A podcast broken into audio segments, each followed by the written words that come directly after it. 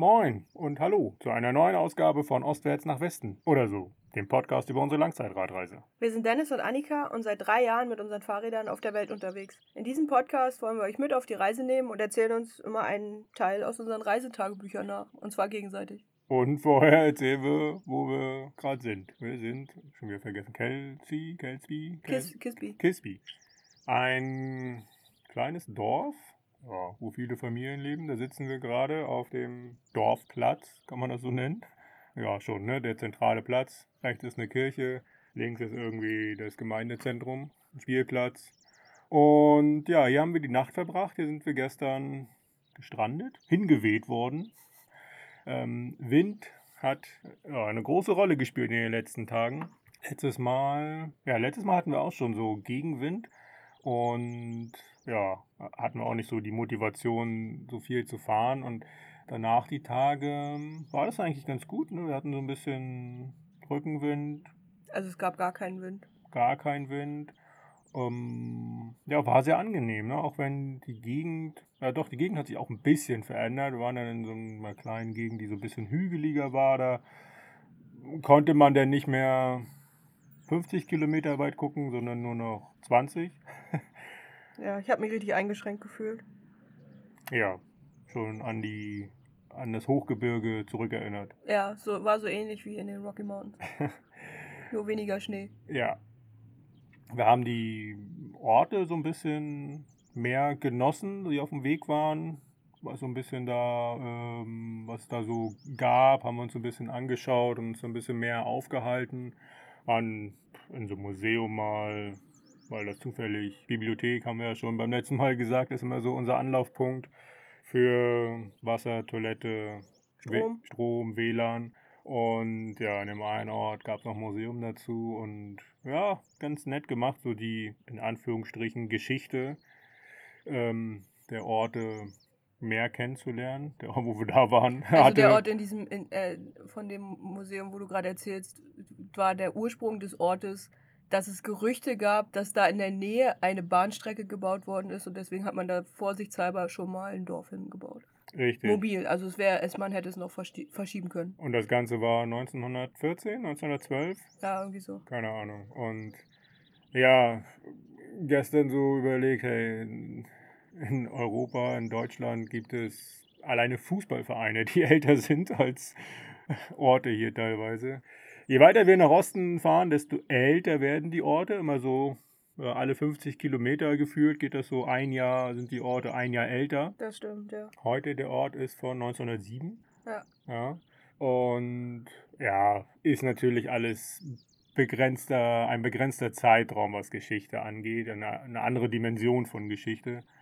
Ähm, ja, irgendwie sind die, ja, trotzdem haben wir das mehr oder weniger genossen, hier zu fahren. Die letzten Tage wurde es jetzt ein bisschen anstrengend. Das Wetter hat sich verändert, es ähm, ja, war bewölkt, es hat geregnet. Und das Allerschlimmste war, wir hatten Gegenwind. Die letzten vier Tage ungefähr. Und ja, wenn du hier fährst, wo keine Bäume sind, die Straßen geradeaus gehen und geradeaus heißt wirklich keine Kurve, komplett geradeaus über 50, 60, 100 Kilometer dann merkt man jeden Wind. Und ja, wenn er dir komplett ins Gesicht, von, von vorne ins Gesicht bläst, den ganzen Tag, das ist wahnsinnig anstrengend. Ähm, natürlich körperlich, weil du nicht so schnell rankommst, aber vor allen Dingen mental. Und das hat war echt auf die, ja, auf die Stimmung gedrückt, so richtig, weil du hast die Lautstärke die ganze Zeit, du kommst nicht so richtig voran und ja, hast keinen Genuss mehr an der Gegend. Und ja, irgendwie wirkt dann alle, auch die Leute wirken dann irgendwie anders. Ne? Irgendwie, wenn, wenn die äußeren Bedingungen nicht stimmen, dann ähm, kopiert sich das so auf alles andere. Macht dann einfach weniger Spaß oder einfach gar keinen Spaß, so wie gestern. Das war echt richtig anstrengend. Ähm, hatten vorgestern, waren noch mal ein paar nette Leute, als es so richtig angefangen hat zu regnen. Im Gegenwind hat jemand angehalten und mitgenommen für 30, 40 Kilometer in den nächsten Ort. Das war ganz gut. Ähm, ja, gestern wollten wir uns auch noch mal mitnehmen lassen, haben uns in die Straße gestellt, aber irgendwie hm, irgendwie gefühlt war jedes zweite Auto, was hier vorbeigefahren ist, ein Pickup, wo ein Mann drin saß mit leerer Ladefläche. Und die Pickups sind ja auch irgendwie älter, lauter, größer, keine Ahnung. Und ja, man hat uns einfach ignoriert, ne? Nicht mal jemand angehalten, um mal zu fragen, ob wir ein Problem haben oder so. Ja, doch, der Mann, der die Post ausgefahren hat, aber der hatte keinen Platz. Und der wollte wahrscheinlich auch nur wissen, was wir machen. Der hatte, war wahrscheinlich auch eher daran interessiert, eine Geschichte erzählen zu können. Weiß ich nicht. Ja, also ein bisschen, bisschen schade. Ähm, wir hätten gerne so ein paar, ähm, ja, ein paar mehr Kilometer zurückgelegt gestern. Um, weil die Wetter, die Windvorhersage jetzt auf die nächsten Tage echt nicht so schön ist. Ähm, jetzt nochmal so, heute ist ganz okay, es gibt kaum Wind und wenn, dann kommt er so schräg von hinten. Das werden wir nachher nochmal ausnutzen, fahren zu einem Warm Showers Host. Da freuen wir uns auch schon drauf, mal ja, einen offenen Menschen kennenzulernen, so einen für Fahrrad begeisterten Menschen. Gibt's hier nicht so viele? Gibt's hier nicht so viele, das stimmt. Das ist, äh, ja, wir wurden in der, in der Stadt, wo wir gestern, vorgestern waren, schon angesprochen ein paar Mal, aber es ist halt so dieses oberflächliche. Ne? Ja. So, was macht ihr und so weiter. Jetzt nicht so, nicht so spannend. Also das ist, ähm, ja, gerade wenn man selber in so einer ähm, Stimmung ist, wo man ja nicht im Genießen der Reise ist und ist man selber auch nicht so, so offen für andere Menschen und dann ähm, ja, nervt das auch irgendwie. Ja, dann kommen die auch an, wenn man gerade beim Essen sitzt oder so. Das ist dann auch manchmal. Ja, wenn man sich gerade ein bisschen belohnt Ja. mit Essen, unsere große Belohnung. Und ähm, ja, dann ist das auch alles irgendwie nervig. Passt halt so. Dann ist das Gesamtbild einfach, passt dann nicht mehr. Und ähm, ja, wir haben jetzt uns kleinere Steps so gesetzt. Heute der Warm Showers Host. Morgen schauen wir mal, wo es uns hin verschlägt. Morgen ist wieder starker Gegenwind. Übermorgen auch. Gucken wir mal. Winnipeg ist dann das nächste Ziel. Die, äh, ja, die große Stadt hier in den Prairies, am Ende der Prairies. Und das sind jetzt noch so 450 Kilometer ungefähr. Ja, könnte man schnell da sein mit Rückenwind, aber mit Gegenwind zieht sich das so ein bisschen. Wir gucken mal, wie wir da ankommen und dann entscheiden wir in Winnipeg neu, wo es denn weitergeht. Aber das können wir in einer der nächsten Folgen bestimmt dann nochmal berichten. Was gibt's hier noch? Ja, wir haben eigentlich äh, immer draußen geschlafen, viel gezeltet, ne? Ja. Eigentlich nur seit der letzten Aufnahme. War bis auf einmal auch eigentlich immer kein Problem, aber haben wir echt den, ja, den unfreundlichsten Menschen bisher auf unserer Reise kennengelernt, aber das können wir auch nochmal dann in der Kanada-Folge genauer erzählen.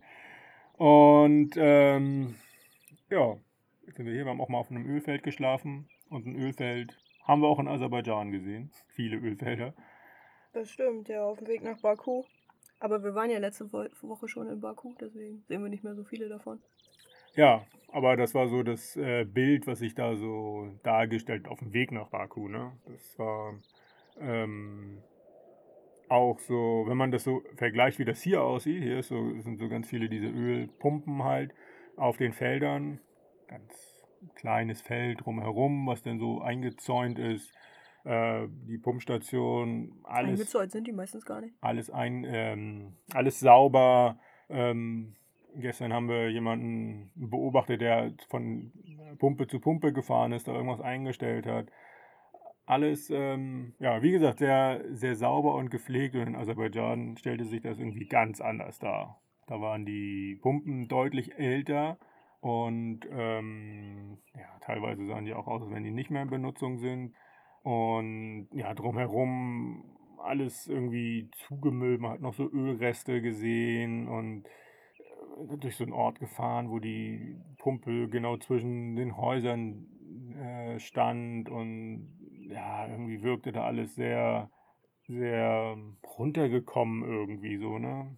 Okay, Ja. das Bild habe ich gar nicht mehr im Kopf, aber ja. Kann mich da, ja, doch, das äh, weiß ich noch. Ich glaube, das war auf dem Weg zu dem, zu dem Fährort.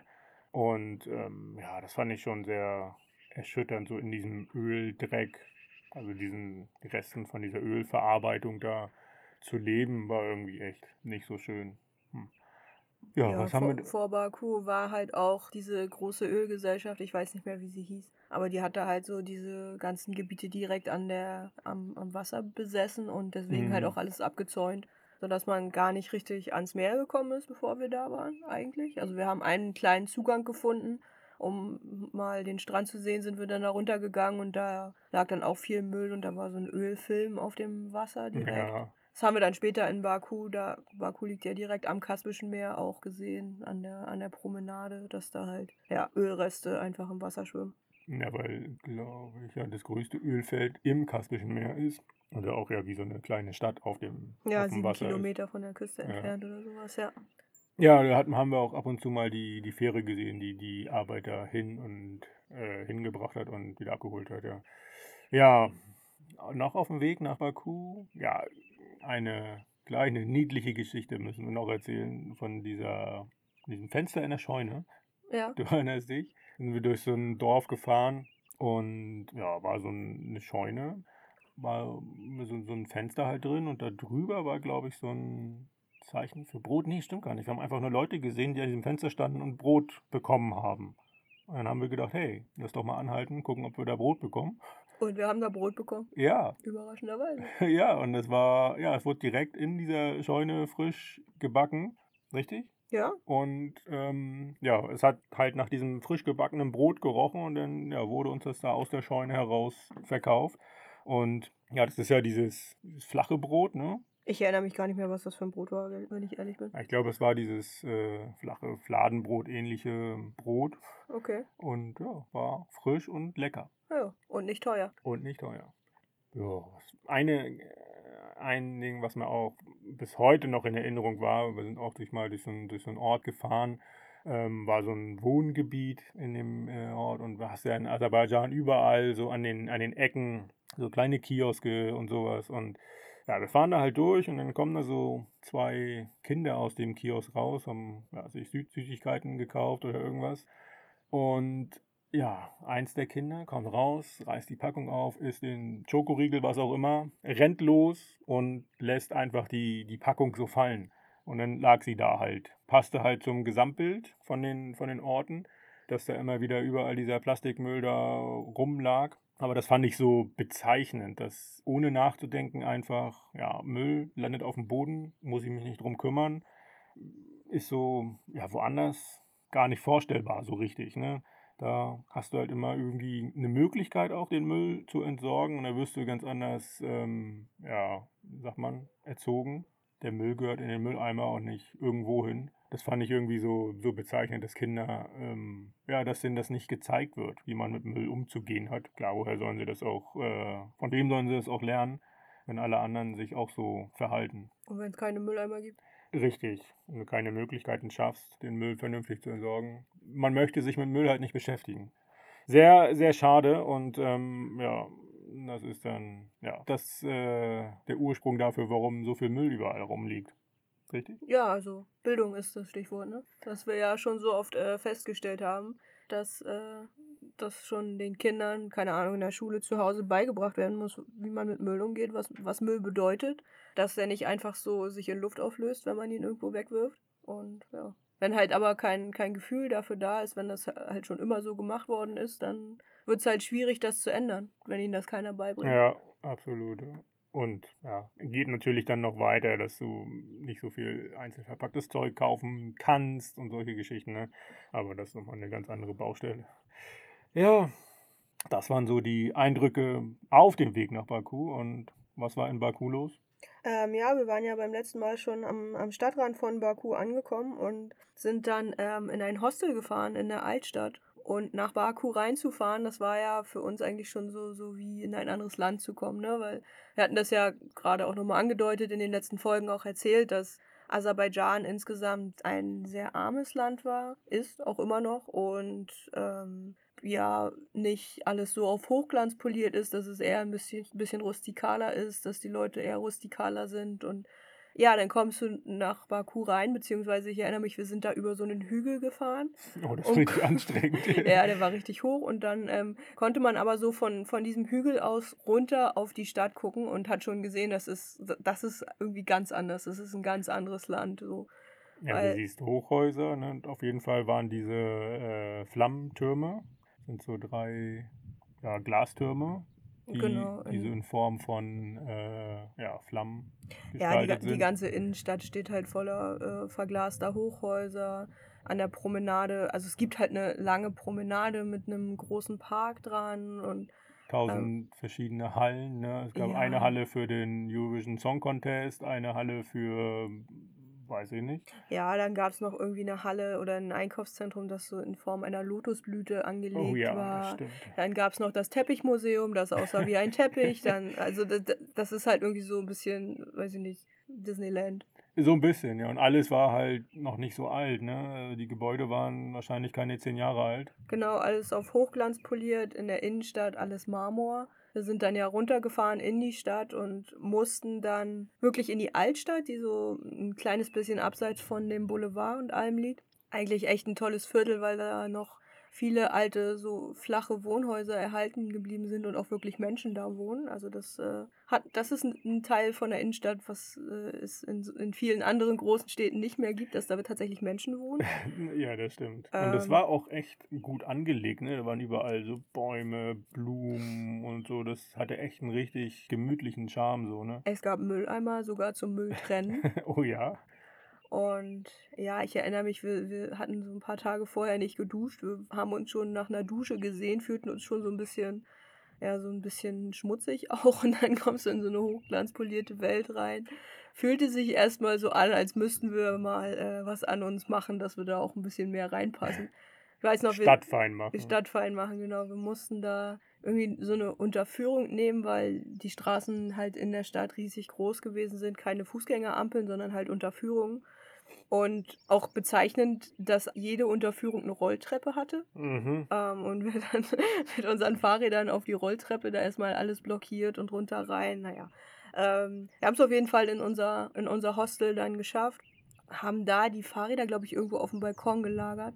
Äh, in einem, Im Nachbarzimmer. Und ja, sind dann erstmal angekommen. Haben, glaube ich, mit Deutschland telefoniert. Da ging das halt schon so los mit. Äh, ja, Kontaktbeschränkungen und äh, keine Ahnung, was gab es denn da zum Anfang noch, dass da halt ähm, Ja, zur Einordnung, wir sind Mitte März Mitte März, genau. 2020. Genau, ich, ich habe ja aufgeschrieben, ein paar Einschränkungen in Deutschland. Die Fußballsaison ist unterbrochen, keine Schule, kein Training mehr. Klopapier, Hans Hamsterkäufe, Menschen sollen möglichst zu Hause bleiben. Wer erinnert sich noch? Damals, als jeder Klopapier gekauft hat. Das war auch so eine Geschichte, wo uns die Aserbaidschaner gefragt haben, was soll das? Warum kaufen die Leute Klopapier? Weil in Aserbaidschan ist es auch so, dass da ähm, neben der Toilette immer so eine kleine Dusche hängt, mit der man sich halt dann sauber macht, nachdem man auf der Toilette war. Und dann, man nimmt das Klopapier dann höchstens so ein bisschen, um sich trocken zu machen. Und die haben das halt überhaupt nicht verstanden, was da, warum man da jetzt Klopapier hamstern muss. Und äh, ja, verstehe ich auch. Also ich, die haben mich gefragt, warum machen die Leute das? Also so, als könnte ich ihnen das erklären. Ich weiß es doch auch nicht. Hättest du ihm doch mal erklären können, wie man Klopapier benutzt. Ja, ich habe, ja. Ich wollte da dann auch nicht so tief ins Detail gehen, weil sie waren zwar immer alles nette, offene Menschen, aber ich glaube, so offen waren sie dann doch nicht, Nee, dass sie nee. sich anhören wollten, wie, wie ich Klopapier benutze. nee. Wir haben da ähm, jedenfalls erstmal mit, mit Deutschland telefoniert und haben uns auch ein bisschen vernetzt in Baku, weil wir natürlich nicht die einzigen deutschen Radfahrer waren zu dem Zeitpunkt in Baku. Wir hatten das vorher schon so ein bisschen, ähm, so ein bisschen Kontakt zu Leuten und zwar waren das einmal Hendrik und Finn. Das sind ähm, zwei Brüder aus Berlin, die zu dem Zeitpunkt auch in Baku waren und die, ja, mit denen wir so ein bisschen Kontakt vorher hatten. Die haben halt in einem Apartment-Hotel gewohnt am Rande der Altstadt und ähm, haben da noch einen Zimmerkompan, wie nennt man das, Mitbewohner in ihrem, in Ja. ihrem großen Hotelzimmer halt gehabt. Mitreisenden. Mitreisenden gehabt, genau. Das war Konstantin aus Süddeutschland. Und mit denen haben wir uns dann äh, für den einen Abend verabredet, sind da mal hingefahren zu denen in das Ho Hotel und ähm, erstmal kennenlernen, Bier trinken und mal gucken, ähm, ob, man, ob man so gemeinsam irgendwie was machen kann. Sich ne? austauschen, ne? wer hat mehr Informationen über ja, die Grenzen und so, ne? Wie ist so die allgemeine Stimmungslage? Wie schätzen die das so ein? Ne? Genau, wann, ja. wann es weitergeht und so. Ja. Wen wir da auch noch wieder getroffen haben, war Chris, den wir in Tiflis kennengelernt hatten, in unserem Ja. Hostel. Chris aus Eisenach. Und ähm, ja, haben uns da erstmal ein, ähm, einen Abend, einen netten Abend gemacht und ähm, dann überlegt, okay, wir wollen morgen mal ähm, in die russische Botschaft gehen und fragen, wie das ist äh, mit einem Russlandvisum, weil damals zu dem Zeitpunkt war da halt nach Russland die einzige offene Landgrenze. Und haben uns dann halt für den nächsten Tag verabredet, morgens gleich, sind, ähm, sind dann auch gemeinsam dahin gefahren mit Henrik, Finn und Konstantin. Chris war zu dem Zeitpunkt schon auf dem Weg zurück nach Europa, der hatte schon einen Flug gebucht. Und ähm, ja, sind dann halt erstmal zu der, zu der Botschaft, um zu fragen. Und ich habe hier aufgeschrieben, an der russischen Botschaft viele Leute, die scheinbar random zur Tür gerufen werden. Dort Türsteher mit Glatze und Maske wie Bösewicht bei Superheldenfilmen. so sah der halt auch aus. Also so ein richtiger Typ Türsteher, so ein, so ein großer, breiter Mann ohne Haare und er hatte dann halt so eine, so eine schwarze Gesichtsmaske auf. Das war zu dem Zeitpunkt halt auch noch irgendwie. Also die, die Männer, die cool sein wollten, hatten eine schwarze Gesichtsmaske. Ja. Das, das war da ein sehr wichtiges Accessoire zu dem Zeitpunkt. Und ja, der hat uns dann gesagt, ja, ähm, äh, Visa werden nur dienstags ausgestellt und das muss dann irgendwie der nächste Tag gewesen sein. Deswegen sind wir halt zurück zu den dreien in ihr Apartment-Hotel und ähm, haben da alles fertig gemacht, äh, dass wir am nächsten Tag halt das Russland-Visum beantragen könnten. Ja, war auch, glaube ich, wir haben natürlich weiterhin die, ähm, die News so verfolgt und war, glaube ich, auch so, dass das dann so der letzte mögliche Tag war. Genau, so. das kam dann an dem Abend noch raus, dass äh, ab übermorgen sozusagen die Grenzen geschlossen werden. Ja. Und die Idee war dann halt, okay, wir, wir kriegen irgendwie ein Expressvisum, vielleicht kann man da irgendwie einen Zuschlag bezahlen und das Visum dann am gleichen Tag bekommen. Und ähm, dann nehmen wir uns ein Taxi zur Grenze. Irgendwie wird ja schon was machbar sein in Aserbaidschan. Also die Leute haben ja da vielleicht äh, Bedarf, irgendwen irgendwo hinzufahren und dafür Geld zu bekommen. Und ähm, dann können wir noch nach Russland und in Russland weiterfahren. Und ja, wir waren eigentlich auch so vorsichtig optimistisch, sind dann halt gleich morgens am nächsten Tag zur, zur äh, Botschaft gegangen, haben da ewig gewartet, mussten uns noch in irgendeine Liste eintragen und dann nochmal in eine Liste. Das war alles so ein bisschen, ja, also. Also ich glaube, ein Problem war auch an der Botschaft, dass diese Botschaft, glaube ich, grundsätzlich nur für Aserbaidschaner Visum oder äh, für Genau, Aserbaidschaner also- oder halt für, nee, für Russen ja nicht, aber für Aserbaidschaner das Visum ausgestellt hat und nicht für Leute, Ausländer, die genau. kein Aserbaidschan, keine Aserbaidschaner sind, ja. Genau, deswegen, ähm, ja, sind wir da auch zweimal irgendwie abgewiesen worden. Erst, erst hieß es, äh, nein, geht gar nicht. Dann meinte, also neben der, direkt neben der Tür gab es einen Schreibtisch, wo jemand gesessen hat und sich die Anliegen der Leute angehört hat, um dann zu entscheiden, ob die Leute überhaupt in die Botschaft reingelassen werden. Und der Typ hat zuerst halt Nein gesagt und dann haben wir gesagt, ach Mensch, nee, kannst du nicht irgendwie nochmal gucken, ob das nicht doch geht? Und dann sagt er, ja, er guckt sich das an, aber dann kam er wieder und sagte Nein. Mhm. nochmal. Also es gab dann halt für uns keine Möglichkeiten, ein Russland-Visum zu bekommen.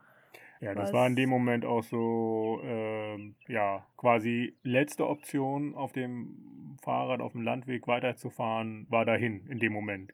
Geor Genau. Georgien war zu, Iran war auch schon zu. Ja, Russland war die einzige offene Landgrenze. Genau. Und, Armenien ja sowieso nicht. Ja, und ja, das war echt schon so, ja, wie so ein Schlag dann auf einmal. Ne? Jetzt ist so dann wirklich, geht nicht weiter. Geht jetzt nicht weiter, ne. Erstmal nicht. Ähm, natürlich auch da wieder so, ja, man weiß immer alles äh, nicht, nicht, wie lange das dauert, ne? Konnte ja keiner vorhersehen.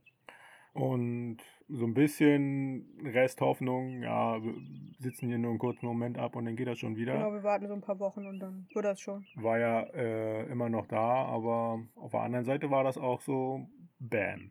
Jetzt sind Ja. wir gefangen in Aserbaidschan. Naja. Also wir hätten ja, wenn wir es gewollt hätten, hätten wir noch zurückfliegen können. Der erste ähm, Rückholflug der Bundesregierung war halt auch aus Baku nach Hamburg tatsächlich. Ja, weil, Ähm. weil da so eine Chorgruppe aus Hamburg äh, war, also so Kinder. Kinderchor, genau. Und ja, Aber die, die wollte man zuerst zurückholen. Genau, ich habe halt äh, schon ein paar Mal hintereinander hier in dieses Tagebuch geschrieben. Wir sehen keinen Grund, warum wir nach Deutschland fahren sollten, weil es für uns da auch nichts zu tun gibt. Und Aserbaidschan eigentlich äh, okay war. Also es war zu dem Zeitpunkt, als wir uns hätten entscheiden müssen, alles offen. Es gab wenig Einschränkungen, deutlich weniger, als es in Deutschland und- in Europa gab. Es war warm. Es war, mm, ja, okay, also es ist dann Wärmer wärmer, wärmer geworden, genau. Und es war auch nicht teuer, da zu wohnen. Ne? Wir sind ja, dann sehr wir sind dann mit äh, Henrik, Finn und Konstantin zusammen in deren Apartmentzimmer gezogen. Die hatten halt so ein, ein großes Zimmer mit zwei Schlafzimmern. In dem einen Schlafzimmer standen drei Betten, in dem anderen eins oder so, ein Doppelbett oder wie auch immer. Wir haben da auf jeden Fall ähm, gut und angenehm gelebt mit denen und haben, äh, keine Ahnung, ich habe hier irgendwie aufgeschrieben, für, ein, für einen Monat da 250 Euro bezahlt, was halt vollkommen okay ist für Aserbaidschan. Ähm, in, äh, für Baku am Rande der Innenstadt. Ne? Ja. War auch, muss man auch sagen, äh, eine spannende Zeit, weil wir dann ja auch überlegt haben, bleiben wir in diesem Apartment-Hotel oder wollen wir umziehen nochmal, wenn wir jetzt hier wirklich länger bleiben müssen.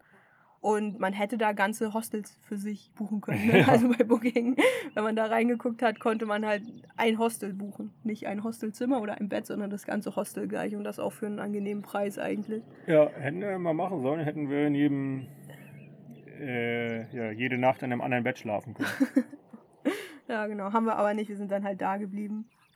Und ähm, was halt sich ein bisschen angefühlt hat wie eine Entschädigung, nachdem Russland gesagt hat, dass wir doch nicht reinkommen, war, dass wir eingeladen worden sind. Ja. Und jetzt musst du nochmal erklären, wie das dazu gekommen ist. Also ich habe das hier genau aufgeschrieben. Ich, Tagebuchzitat der Woche. ja, ich lese das mal vor. Henrik und Finns Eltern haben ein Ferienhaus in Schweden. Deren Nachbar ist Anwalt in Hamburg mit Klienten in Russland, die Freunde in Aserbaidschan haben. Das klingt doch logisch, oder nicht? Das ist, äh, würde ich sagen, eine, quasi schon eine direkte Verwandtschaft. Fast, ja. Und denen gehören halt Tankstellen, Restaurants und Hotels. Und die haben uns dann direkt nach unserer Botschaftserfahrung zum Frühstück eingeladen in ein Restaurant an einer Tankstelle. Richtig. Und ja, das war schon, ja, so gehobene Mittelklasse. Das Restaurant war schon sehr in Ordnung. Wir haben da sehr gut gegessen, ja. Sehr gut gegessen, richtig. Ja, und der, ja, der Chef kam dann da, ne, und hat uns, Nochmal eingeladen. Und zwar nicht nochmal zum Essen, sondern er hat noch ein Hotel am Stadtrand und wir können da hinkommen und eine Nacht da bleiben. ja, wir sind da ja nicht hingekommen, also nicht selber hingefahren, sondern wurden auch sogar noch abgeholt. Genau, also wir haben dann gesagt, ja, wir, wir müssten dann erst unsere, unsere Fahrräder zurück ins Hotel bringen, weil wir halt mit den Fahrrädern an der Botschaft waren. Und dann hieß es, ja, so gut, okay, wo ist euer Hotel? In einer Stunde kommt dann jemand und holt euch ab. Und dann kam tatsächlich auch so ein Kleinbus und der hat uns dann ähm, aus Baku raus nach Madak- Madakan gebracht. Das ist so ein, so ein kleiner Also der, der Kleinbus war so ein Mercedes-Bus, so ganz, Sprinter, ne? ganz neu, Ja. also relativ neu in schwarz, mit, ja, gut ausgestattet. Ja. Und der hat uns denn da, Nach Madakan gebracht. Das war so eine Dreiviertelstunde Fahrt oder so. Ne? Also das war jetzt nicht gleich direkt um die Ecke. Und als wir da angekommen sind, stand natürlich schon Mittag bereit. Also das, äh, wir waren die einzigen Gäste da. Es gab gerade keinen anderen und im, äh, im Restaurant war schon aufgetischt für uns alle. Und wir haben da, weiß nicht, drei Gänge gegessen, eine Flasche Wodka bekommen und uns da echt einen netten Tag gemacht. So, ne? und dann ging es darum, wo wir übernachten wollen. Na, erstmal hat uns der Chef von dem Hotel, was nochmal, das war ein anderer als der Chef von dem, von dem Restaurant, glaube Ja. ich, ne? Der hat uns erstmal eine Führung gegeben und ähm, war ganz stolz darauf. Das war wirklich ein richtig großes Hotel. Auch recht neu. Wirklich sehr neu, sehr geschmackvoll eigentlich auch für, für aserbaidschanische Verhältnisse eingerichtet. Sollen wir mal kurz eine Pause machen, um den Rasenmäher durchzulassen? Ach ja, ja. Also, ja, Rasenmähen ist hier echt ein Ding. Hier wird irgendwie den ganzen Tag Rasen gemäht, gestern Abend auch schon. Gucken wir mal, wo der hinfährt. Also nicht mit dem Handrasenmäher, sondern einen, wo man drauf sitzt natürlich. Ne? Klar, ja. Und der kommt jetzt hierher. Kommt er hierher und deswegen, damit wir nicht das gleiche Problem haben wie beim letzten Mal und über ein Auto rüber sprechen, was sehr anstrengend, glaube ich, war für euch Zuhörer, machen wir jetzt mal einen kurzen Moment Pause. So, jetzt ist das ein bisschen ruhiger. Hat jetzt seinen Rasenmäher abgestellt. Ich glaube nicht, dass er schon fertig ist.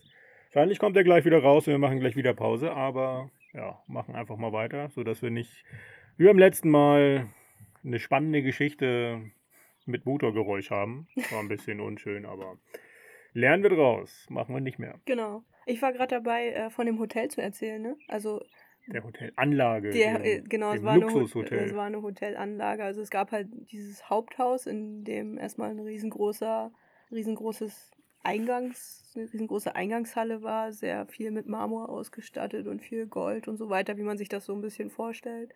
Und da gab es dann halt so normale zwei Bettzimmer. Oben, Normale, es war schon, äh, war ein Fünf-Sterne-Hotel, ne? ja, ja. Ja. Also So. normal in Anführungsstrichen, also gehobenes Normal. Für uns ganz normal. Ja, easy. Machen wir fast jeden Tag. So ähnlich wie unser, Zelt. So ähnlich wie unser Zelt, genau. Ähm, und oben gab es dann halt noch die King Suite und die Queen Suite.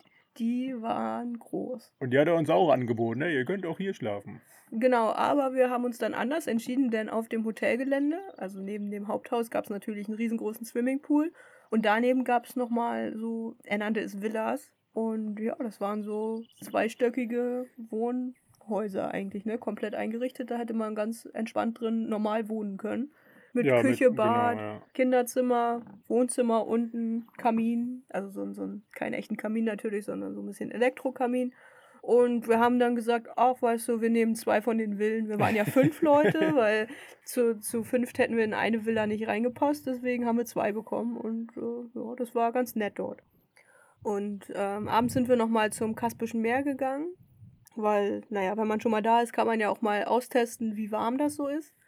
Ich fand es sehr, sehr kalt. Also ich bin mit den Füßen reingegangen, aber konnte nicht lange drin bleiben. Die Jungs, also Henrik, Finn und Konstantin, sind halt einmal reingelaufen und dann auch wieder rausgekommen. Glücklicherweise, aber das war wirklich sehr, sehr kalt. Weil Baku im März ist auch noch nicht so heiß, wie man sich das vorstellt. Es war schon alles noch sehr grau. Wir hatten Nieselregen viel. Es war, waren unter 10 Grad draußen auf jeden Fall. Und deswegen war das Kaspische Meer halt auch insgesamt noch sehr kalt. Ja.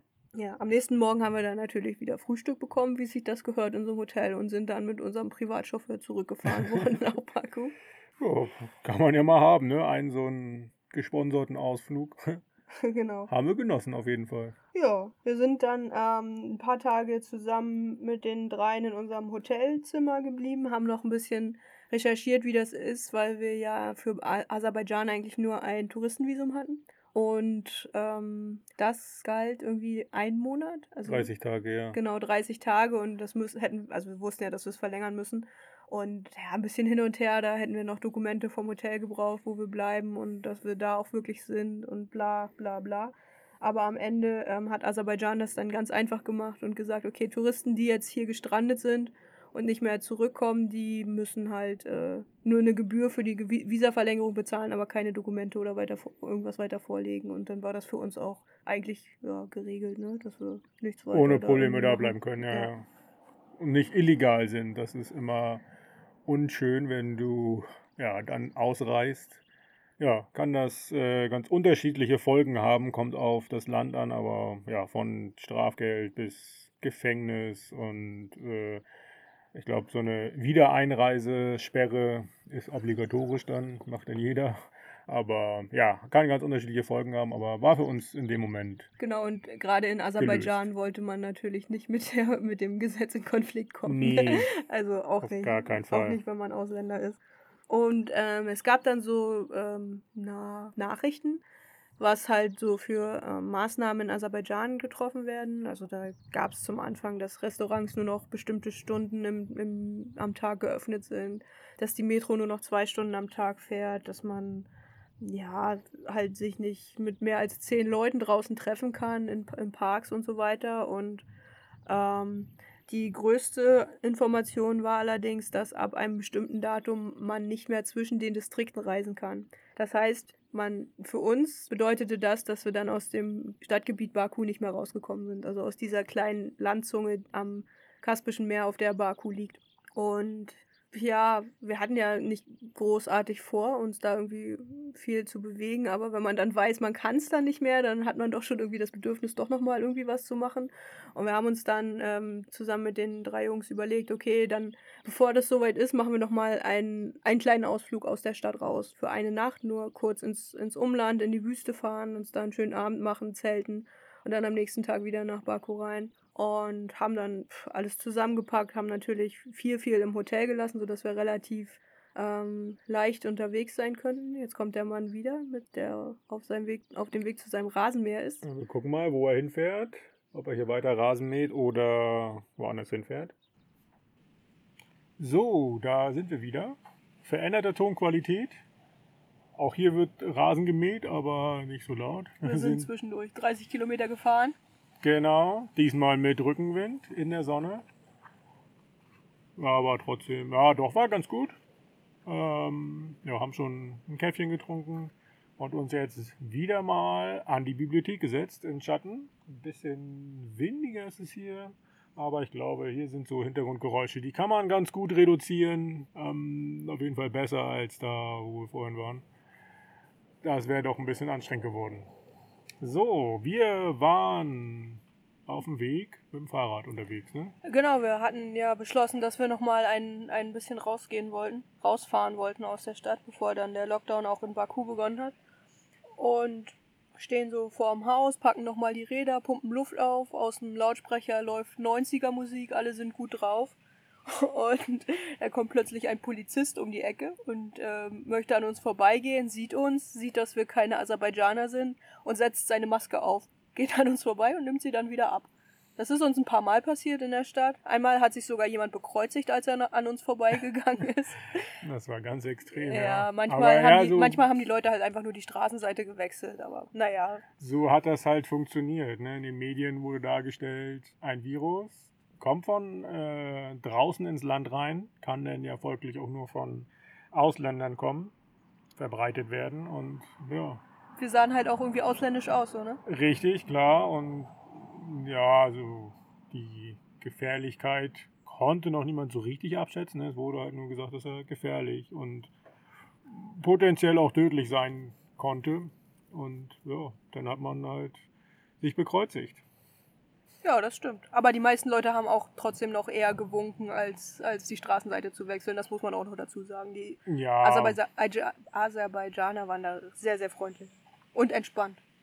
ja, auch da würde ich sagen, ist das eher so diese Ungewissheit, ne? Was ist das Ja, wirklich? klar.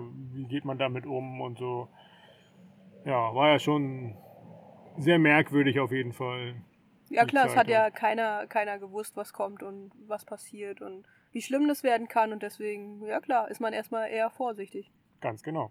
So, wir haben uns davon aber nicht weiter stören lassen, haben dann die Fahrräder gepackt und sind losgefahren aus der Stadt raus. Wir sind auf dem, auf dem Highway und haben dann festgestellt, dass die Stadt doch deutlich größere Ausmaße hat, als wir das vorge uns vorgestellt hatten. Also wir Ja. waren, glaube ich, schon so 15, 20 Kilometer gefahren. Ja, und auf dem Highway war das, es waren zwei Spuren in jede Richtung, mindestens. Ja, ich glaube eher drei, aber ich weiß es Ja, nicht mehr genau. War natürlich neu gemacht, super asphaltiert, gar nicht so viel Verkehr. Ja, es war okay. Ja. Und da sind wir dann in Reihe so, äh, ja, wie sagt man, geballert, schnell gefahren. Schon sehr schnell gefahren. Und äh, ja, ich denke mir dabei nichts weiter so. Und irgendwann spüre ich an meinem Hinterrad irgendwas ruckeln und Also es zuerst knallte. zu, zuerst, warte mal, wie war das? Die, die anderen sind, glaube ich, vorgefahren, ne? Wir sind, hatten schon irgendwie so einen Schnitt von, keine Ahnung, 20? 20, 22, war schon ordentlich, aber für, für die anderen doch zu langsam. Und die wollten dann vorfahren und dann irgendwo auf uns warten. Und wir waren dann da in dem Moment allein unterwegs. Ich glaube Ja. nicht, aber kann sein. Doch, ja, die sind dann nochmal zurückgekommen, glaube ich. Ne? Egal, auf jeden Fall, ja, es knallte. Erzähl War- mal, was ist da passiert? Eine sehr gute Frage. Ich weiß es nicht genau. Also ich bin hinter dir gefahren, in deinem Windschatten. und ähm, ja, wahrscheinlich, vielleicht war das auch genau, weil du so klein bist und nicht so viel Windschatten geben kannst, muss ich so dicht auffahren. Ach so, ja, schön da. nee, irgendwie, auch wenn die Straße sehr sauber war, aber irgendwie lag dann da doch, glaube ich, ein Stein oder irgendwie sowas, der dann, äh, wo ich rübergefahren bin mit dem Vorderrad, dann dazu geführt, ja, dass das Vorderrad so ein bisschen sich, ähm, wie sagt man, ist nach rechts ausgeschlagen. Mhm. Und ja, da war ich dann, bin ich dann mit dem Vorderrad an dein Hinterrad gekommen und nach rechts umgefallen, so nach rechts vorne Und gestoppt wurdest du vom Bordstein. gestoppt vom Bordstein. Ähm, ja, war der, der Seitenstreifen mit einem Bordstein. Und wieder mal ein Bordstein, der mich gestoppt hat. Diese verdammten Bordsteine. Ja, also schon so im, im Fliegen von 25 km/h auf Null. ähm, ja, im Fallen das Fahrrad irgendwie losgeworden, so mehr oder weniger. Und dann, ja, schon so irgendwie, okay, da ist eine Grünfläche, da ist vermutlich weicher als äh, Das hast du noch gedacht? so ein bisschen, ja. Okay. Also der war ja nicht so weit weg und von daher äh, habe ich mich quasi vom Fahrrad, ne, habe ich nicht so wirklich, aber schon so versucht, den irgendwie zu erreichen. Und ja, der Oberkörper hat den Grünstreifen, die, die Wiese auch erreicht. Aber ja, leider mein Knie nicht. Der, mein rechtes Knie hat den Bordstein erreicht. Und, das sah dann gar nicht so schön aus, muss ich sagen. Dann äh, ja, habe ich mich noch wie so ein Profifußballer noch 48 Mal gerollt und lag, okay. lag dann da und habe mein Knie gehalten. Es tat ja irgendwie nicht so doll weh, aber irgendwie relativ schnell gemerkt, okay, da ist irgendwas nicht so ganz richtig. Ja, du hast es dann ja dir nicht angeguckt. Ich beschreibe das jetzt mal. Es war sehr blutig. also die Hose war zerrissen da an dem Knie und es kam halt super viel Blut daraus. Es war eine große offene Wunde. Man hat den Knochen gesehen und das war nicht so ein schöner Anblick, wenn ich ganz ehrlich bin. Das hat uns auch ein bisschen am Weiterfahren gestört. Ach, echt? ja, fand ich jetzt nicht in Ordnung. Also ich bin nicht sofort wieder aufs Fahrrad gesprungen und weitergefahren. Nee, aber wir hatten Glück, denn es war direkt an einer Polizeistation. Das heißt, die Polizei war direkt zur Stelle, hatte, hatte ich wahrscheinlich sogar schon fliegen sehen. Und ähm, ja, da standen dann so ein paar Beamte, die auch gleich einen Krankenwagen gerufen haben. Es blieb dann ein Auto stehen, wo erst ein paar Typen ausgestiegen sind und geglotzt haben, wo ich dachte, oh Mensch, haut einfach ab, ich brauche euch jetzt nicht, hier kommt gleich ein Krankenwagen. Aber wer auch aus, der, aus diesem Auto kam mit den beiden Typen zusammen, war eine Frau, eine Ärztin, die Deutsch sprach. Wie das dann so ist. Eine ne? angehende Ärztin. Eine angehende Ärztin, genau. Weil, ähm, kommen wir vielleicht in den nächsten Folgen nochmal zu, äh, Aserbaidschan in Aserbaidschan ist Deutschland ein beliebtes Ziel für Mediziner, um, um da zu arbeiten. Aber deswegen hatte sie schon Deutsch gesprochen, weil sie in Deutschland äh, Ärztin werden wollte. So. Und die hat uns dann da so ein bisschen unterstützt. Er hat sich das erst angeguckt, hat gesagt, ah, vielleicht ist es gebrochen. Und äh, was hat sie eigentlich gemacht? Gar nichts weiter, ne? Also Nicht sie viel. Hat, sie hat äh, auf den Krankenwagen gewartet, um dann so ein bisschen übersetzend zu helfen. Sie hatte auch, glaube ich, nichts dabei, um irgendwie zu helfen. Ne? Nee. Ich meine, der Krankenwagen kam ja auch. Der war ja nach, weiß ich nicht. Das, das hat lange gedauert, Echt? bis der kam. Wir haben da sehr lange gewartet. Der Polizist hat sogar nochmal angerufen, dass dann auch wirklich ein Krankenwagen kommt. Okay, das habe ich doch, doch, ähm, gar nicht das. Das, das, hat relativ lang gedauert. Wir konnten da auch nicht viel machen als sitzen und warten, so, ne? Mich blutend da liegen lassen. Naja, ein Pflaster hatten wir nicht dabei. Ja, irgendwann kam dann der Krankenwagen. Die Sanitäter haben dir dann gleich direkt die Hose aufgeschnitten und da so ein bisschen auch dran rumgedrückt, glaube ich, ne? Und hat dann ähm, aber gesagt, dass es wahrscheinlich nicht gebrochen ist. Und da hatten wir dann auch Glück.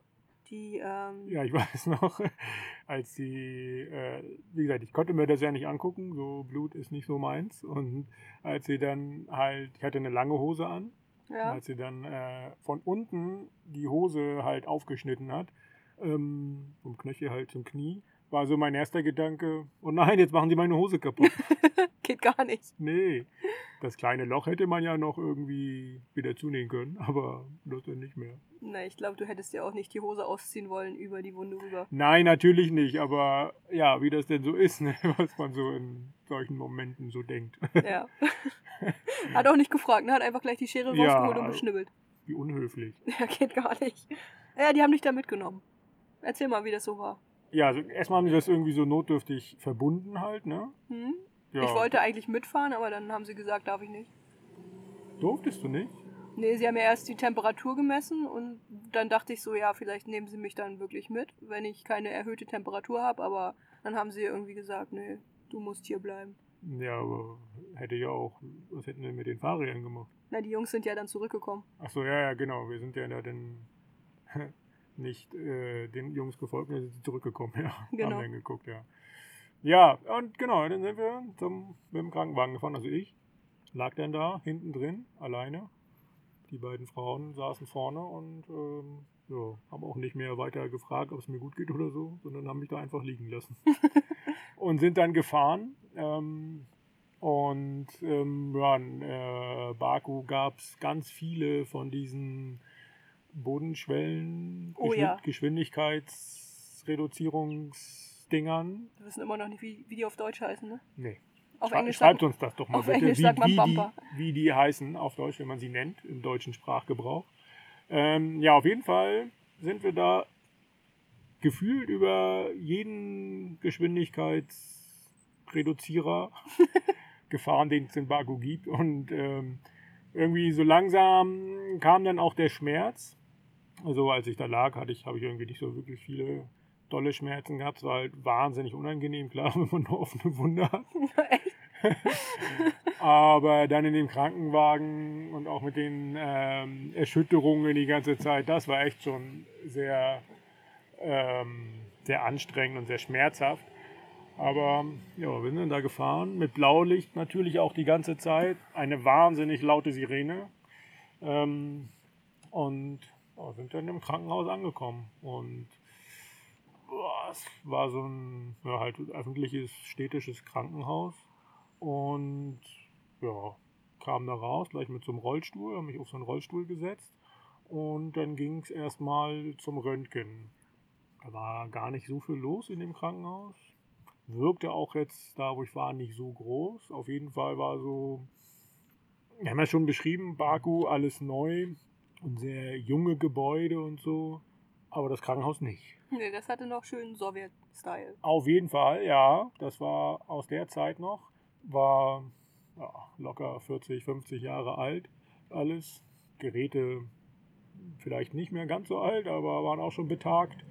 Die Menschen da drin entsprechend auch. Und ähm, ja, wirkte auch alles sehr, ja, so aus Sowjetzeiten, so hatte alles komplett so diesen Charme, alles so ein bisschen runtergekommen. Toll, was man halt von einem Krankenhaus möchte, ne? Absolut, ja. Naja, auf jeden Fall war ich dann da auf dem, äh, auf dem Röntgentisch, haben das geröntgt, da war alles okay, nichts gebrochen.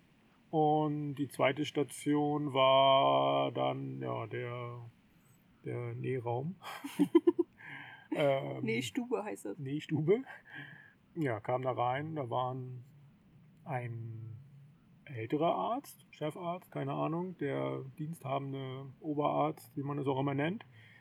Der war da, dann eine Schwester, so, ja, so eine richtige Oberschwester, Klischee, bisschen zu viel auf den Rippen und ähm, nicht so groß, so. Graue Haare, kurze graue Haare? Ja, so mittellang. Okay. Graue Haare, ja. Brille? Keine Brille. Ja, und die beiden haben sich da. Es wirkte alles sehr unfreundlich, so wie die sich unterhalten haben. Weiß ich nicht, ob das auch unfreundlich war. Auf jeden Fall haben sie kaum gelächelt. Dann kam noch ein ähm, jüngerer Arzt, der ja eigentlich auch nur so ein bisschen drüber geguckt hat. Aber der war dann dazu da, um mit mir zu sprechen, weil der ein bisschen Englisch konnte. Wirklich wenig, sehr begrenzt, aber zumindest etwas, weil die anderen konnten alle kein Englisch. Und ja, da hat man das dann so ein bisschen da erzählt, ja, die, die nehmen das jetzt zu. Dachte ich, okay. Klingt gut. Klingt gut. Die Schwester hat die Wunde natürlich ein bisschen gesäubert, ein bisschen geguckt. Und ähm, ja, dann fing der äh, Oberarzt, Chefarzt ähm, an, das zuzunähen. Und im ersten Moment habe ich so gedacht, hm, warte mal, die haben es jetzt genäht. Äh, der erste Stich, war das jetzt die Spritze zum Betäuben oder war das schon die Nadel? Ja, und als es dann immer weiterging, habe ich gemerkt, ey, das war die Nadel zum Zunähen. Ja, okay. Einfach zugenäht, ohne Betäubung. Ich weiß gar nicht mehr, wie viele Stiche das waren. Weißt du das noch? Nee, fünf oder so? Ja, waren schon ein paar. Und ja, also der hat das zugeschnürt, also. Wie eine Roulade. Also er hat an dem Faden gezogen, so zieh, wenn ich mir die Schuhe anziehe. Weißt du, denn, wenn der Schuh richtig fest sitzen soll, dann ziehst du ja auch nochmal so richtig nach. Und genauso hat er das auch gemacht, ja. Und wie war das so? Unangenehm? Unfassbar unangenehm, ja. Also, ja, es hat auch wehgetan natürlich, aber so einfach dieses Gefühl, wie die da so dran rumgezogen, rumgeperlt haben, das war schon unschön. Naja, auf jeden Fall hat das gar nicht so lange gedauert alles, die ganze Prozedur, weiß ich nicht. Und ähm, ja, dann noch irgendwas ausgefüllt. Der hat mir noch was mitgegeben, glaube ich sogar. Ein Zettel hat er dir genau, mitgegeben, so, ein, genau, so, ja. ein, so eine Art Rezept, ein handgeschriebener Zettel, den wir dann in der Apotheke eingelöst haben. Apotheken gab es da gefühlt mehr als äh, Essensgeschäfte. Ja. Wir hatten auch gleich direkt nebenan eine Apotheke. wo wir uns Ja, versorgt also haben. die, die Ärztin, die dann ähm, halt auf der Autobahn war, die angehalten hatte, die hat mir ihre Nummer gegeben und wir haben ihr dann den, ein, Foto von dem Zettel geschickt und die hat uns dann gesagt, was wir machen müssen. Hm, okay, so war das. Das weiß ich gar nicht mehr. Genau, da stand dann auch drauf, dass der Verband gewechselt werden muss und was du für Medikamente brauchst und so weiter. Okay. Ah ja, ja. Ja, war für mich nicht so wirklich äh, entzifferbar, was der so geschrieben hat. Ja, Arztschrift und dann Aserbaidschanisch, ne? Das ist auch schwierig. Ja.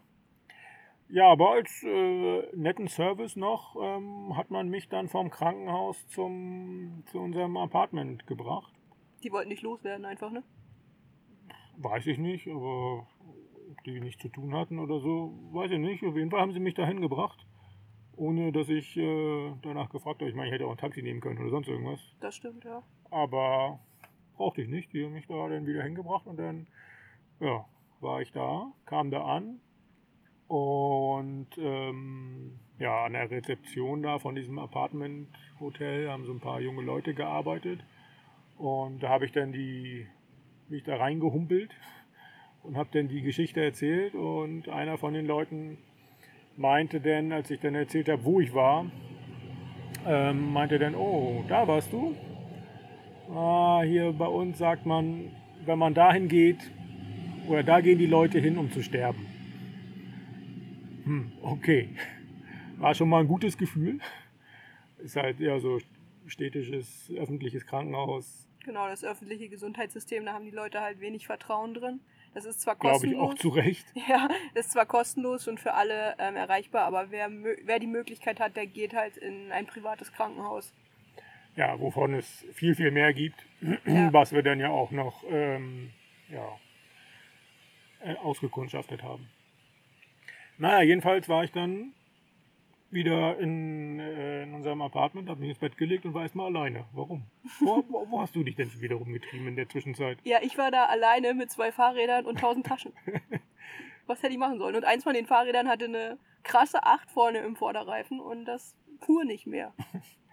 Ja, was ist passiert in der Zwischenzeit? Ja, ähm, wir hatten ja unsere Kontakte in Aserbaidschan über diverse Umwege und die waren halt super freundlich und haben halt versucht, uns zu helfen und haben dann jemanden geschickt, der mir, Wie, wie kam denn das? Hat Henrik den angerufen? ja genau, Henrik hatte die Telefonnummer von der Aserbaidschanerin, also von einer Tochter von den Freunden von wem auch immer. Es war eine junge Frau und die hatte WhatsApp und die hat mich dann, die hat mir dann halt, äh, mit der habe ich ein bisschen geschrieben und die hat halt gesagt, sie schickt jemanden, der mir hilft. Und da kam dann tatsächlich auch ein Mann an, ähm, in seinem normalen Pkw halt, die, der ist glaube ich Mercedes gefahren. Und äh, dann standen wir da mit zwei Fahrrädern und vielen Taschen und einem Mercedes und sind halt auch nicht weggekommen. Und ähm, haben halt hin und her überlegt und er, der Mann rief dann irgendwie so zwei, zwei Taxis ran. Und ich dachte so, ja, okay, noch ein Pkw mehr bringt mir halt auch nicht viel, wenn ich zwei Fahrräder äh, irgendwo hin transportieren muss. Und ich habe dann gefragt, ja, wie das gehen soll. Und der äh, eine Taxifahrer hat dann halt dein Fahrrad, glaube ich, irgendwie so halb in den Kofferraum gelegt. Das Vorderrad hat noch rausgeguckt und die Kofferklappe hätte halt oben drauf gelegen, lose. Und da habe ich gesagt, äh, nein. Hätte wahrscheinlich funktioniert. Hätte wahrscheinlich funktioniert, wollte ich aber nicht. Also wir brauchen die Fahrräder ja dann doch noch irgendwie, ne? Mit der Erfahrung, die wir jetzt haben, wissen wir, die halten deutlich mehr aus, als wir denken. ja, Aber damals dachte ich noch so, nee, das, das möchte ich nicht, das, das geht nicht. das Heiligtum darf nicht kaputt gehen. Naja, es wäre ja blöd gewesen. Und, Absolut, ja. Ähm, ja, dann sind die beiden Taxifahrer wieder abge, abgehauen. Und was dann passiert ist, er hat einen Abschleppwagen rangerufen und zwar einen langen LKW, also so, Ein PKW-Abschleppwagen. Ein Ganz PKW. normal, ja, Da, da hätte aber mehr als ein PKW raufgepasst. Nee, einer. Genau einer. Ja, Ich glaube, er war länger, aber ist egal. Und da haben dann die Fahrräder, haben dann, wurden dann die Fahrräder draufgelegt. Und ich habe hier auch geschrieben, dass sie erst, äh, nachdem wir protestiert hatten, gesichert worden sind. Also er wollte einfach so losfahren. okay. Und ähm, ja, das hat er dann festgemacht. Jetzt warten wir noch mal wieder kurz. Kommt hier wieder einer auf dem Rasen. Vielleicht ist es noch der gleiche von vorhin. nee, er hat keine, keine Warnweste an. Okay. Das sieht so dämlich aus. Ja, muss man sich vorstellen. Das sind immer alte Männer, die hier auf so Go-Karts um die, durch die Gegend fahren. ja, Go-Karts die Rasen mähen. Ja.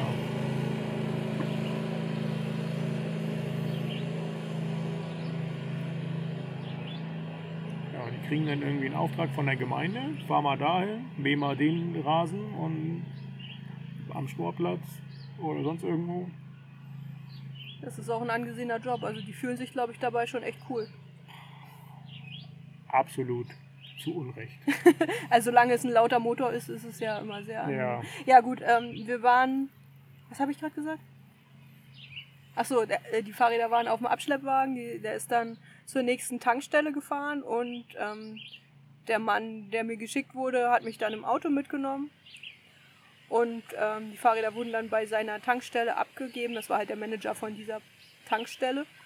Und dann saßen wir an dieser Tankstelle am Stadtrand von Baku mit zwei Fahrrädern und ganz vielen Taschen. Und dann sagte ich, ja, und jetzt?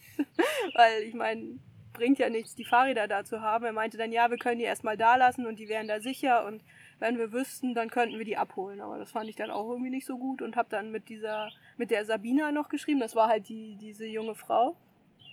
Ähm, die dann meinte, ja, warte, wir schicken dir noch jemand anders. Und dann kam noch mal jemand anders an. Ein Mann, so in den 50ern, mit so einem Transporter. So ein, weiß nicht, Mercedes Sprinter oder sowas, keine Ahnung. Und da haben wir die Fahrräder dann reingestellt und der hat mich dann ins Hotel gebracht. Und ja, so bin ich dann wieder mit zwei Fahrrädern und ganz viel Gepäck irgendwie in der Innenstadt angekommen. Ja. So, wir hatten dann halt drei intakte Räder, eins mit einer 8 und das war's dann. Die Und drei dann Jungs. hast du die in die, wo war das? Dritte Etage, vierte Etage? Genau, Oder? ja, wir hatten ja einen, einen Fahrstuhl. Ja. Man musste nur die letzte Treppe hochtragen, das war dann okay. Ja, und dann hast du dich liebevoll um mich gekümmert. Dann habe ich mich liebevoll um dich gekümmert und ähm, die, die drei Jungs, die sind weitergefahren, die haben dann trotzdem noch diesen Ausflug gemacht und ich war dann bei dir. Wir sind dann abends nochmal, haben wir versucht, ähm, jemanden zu finden, der, der den Verband erneuert, weil das ja, weil es durchgeblutet hatte. Sind dann äh, nochmal in verschiedene private Einrichtungen gefahren, aber es war Sonntagabend, da war kein Arzt mehr da, deswegen Nee. sind wir da, Haben wir das Ja. sein gelassen. haben wir es eingelassen und haben, haben dann ja. Wir sind da mit, ähm, mit dem Uber, glaube ich, ne? Genau, Uber oder Taxi. Ja, Uber haben wir meistens genutzt, weil wir da nicht sagen mussten, wo wir hin müssen. Das ist halt der Vorteil. Ja, Wenn man die halt, Sprache nicht ja, eine App, wo du dir einen Fahrer organisieren kannst. Da ist der Preis schon klar vorher und du kannst halt äh, die, die Adresse eingeben, genau wo du hin willst. Und ist halt super einfach. Genau. Ja, haben wir ganz viel genutzt noch. Ja, wir mussten dann ja öfter nochmal ins Krankenhaus. Mm, Ich, du nicht. Na, ich habe dich ja begleitet, so, so nett wie ich bin. Ja, solange es noch erlaubt war. Solange es erlaubt war, bin ich noch mitgekommen, ja. Ähm, ja, am nächsten Tag sind die, sind die drei Jungs dann auch wiedergekommen und da haben wir die Nachricht bekommen, dass äh, auf jeden Fall Henrik und Finn am nächsten Tag nach Hause fliegen würden, weil sie halt auch nicht so viel Zeit hatten. Und, ähm, Und weil Aserbaidschan auch verkündet hat, den Flugverkehr einzustellen, ne? Genau, ja. Also die wollten dann halt doch noch irgendwie raus aus dem Land. Konstantin ist da geblieben mit uns und ähm, weil halt insgesamt alles sehr, sehr schnell gehen musste, haben die mich gefragt oder haben die uns gefragt, ob wir helfen könnten, Kartons für die Fahrräder zu organisieren. Deswegen bin ich dann nochmal äh, ein paar Fahrradläden abgefahren und habe dein, dein kaputtes Vorderrad mitgenommen in der Hoffnung, dass mir das dann gleich einer repariert, wenn ich eh schon da bin. Und Kartons habe ich nicht gefunden, aber ich habe so einen kleinen Eckladen. Also eigentlich war es eher eine Garage, in der Fahrräder gemacht worden sind. Ähm, der war halt offen und hatte Zeit für mich und ich habe dann halt das Fahrrad abgegeben und man muss sagen, es war wirklich komplett hinüber. Also es war wirklich eine richtig fette Acht drin. Das war nicht mehr zu retten, dieses Rad. Aber das hielt den jungen Mann nicht ab, es trotzdem zu versuchen. Er wollte das Teil halt gerade biegen, wollte die Felge gerade machen, stellte sich dann da echt, äh, also hat, hat erst versucht, das zu biegen mit äh, in so einem, wie nennt man das denn, Schraubstock einzuziehen und dann zu biegen. Am Ende hat er sich darauf gestellt und versucht, es hoch zu biegen. Also hat sich halt auf den Rand der Felge gestellt und mit aller Kraft gezogen und ich musste echt lange mit ihm diskutieren, und ihm, um ihm klarzumachen, dass ich wirklich eine neue Felge haben möchte. Ja, so ist halt das, wie das da funktioniert. ne? Ich meine, wenn das kein Reiserad ist und viel Gewicht aushalten müsste, ähm, ist das ja auch nicht verwerflich, ne? Kann man ja wieder gerade biegen. Ja, Wenn man nur mal eben von, von A nach B und A nach B ist vielleicht ein Kilometer auseinander. Alles gut. Kann Ja. man die Sache Ging, wiederverwerten. ging für uns aber nicht. Und er hat dann gesagt, er hat versucht, es zu reparieren, weil, weil die Felge halt original ist und er dieses Originalteil erhalten wollte. Aber wir wissen ja, äh, die Felge war nicht mehr original, die kam aus Russland und von daher war es dann auch egal. Und er hat mir am Ende eine chinesische Felge da reingezogen. Und das hatte dann auch relativ lange funktioniert, bis Mexiko, glaube ich, hat, hattest du die. Mhm, ja. Ja, und Also sie war auch nicht gut, aber sie, sie, sie war gerade. Ja, genau. Und ähm, das war dann so der Tag. Die beiden Jungs sind dann abends noch äh, zum Flughafen gebracht worden und, weiß nicht, irgendwie über Weißrussland oder sowas dann nach Deutschland geflogen. Und wir waren dann am Ende mit dem Konstantin zu dritt in diesem ähm, Apartment-Hotel. Er hat dann noch einen Preis klar gemacht, dass wir nicht zu viel bezahlen müssten. Also wir haben dann halt eine Monatsmiete bekommen, nicht mehr so eine Tagesmiete. Und ähm, ja, dann war erstmal klar, okay, wir werden jetzt hier eine sehr lange Zeit zu dritt in einem Hotelzimmer verbringen oder in einem Apartment verbringen. Und wie das so war, das kannst du uns morgen, morgen, nee, nächste Woche erzählen. ja.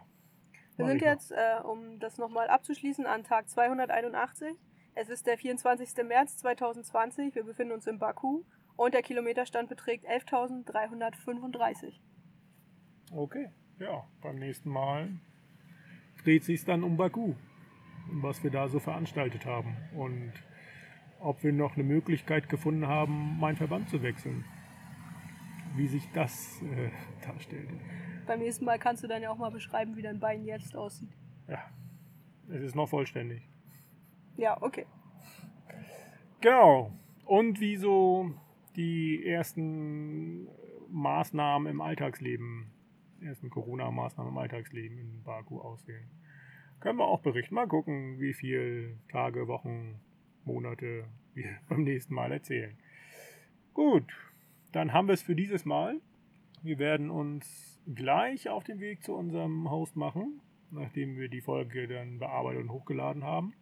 Ja, freuen wir uns schon drauf Ja, ist ähm, ja, in so einem First Nation Reservat. Also First Nation, die Ureinwohner, indigene Bevölkerung. Hier nennt man sie First Nation, was auch sehr sinnvoll ist, es so zu nennen. ja. Und ja, schauen wir mal, wie das Leben da so funktioniert. Ja, da können wir auch beim nächsten Mal von berichten. Das stimmt, ja. Gut, dann würde ich sagen, haben wir es. Alle weiteren Informationen gibt es in den Shownotes. Und dann hören wir uns beim nächsten Mal wieder. Tschüss. Tschüss!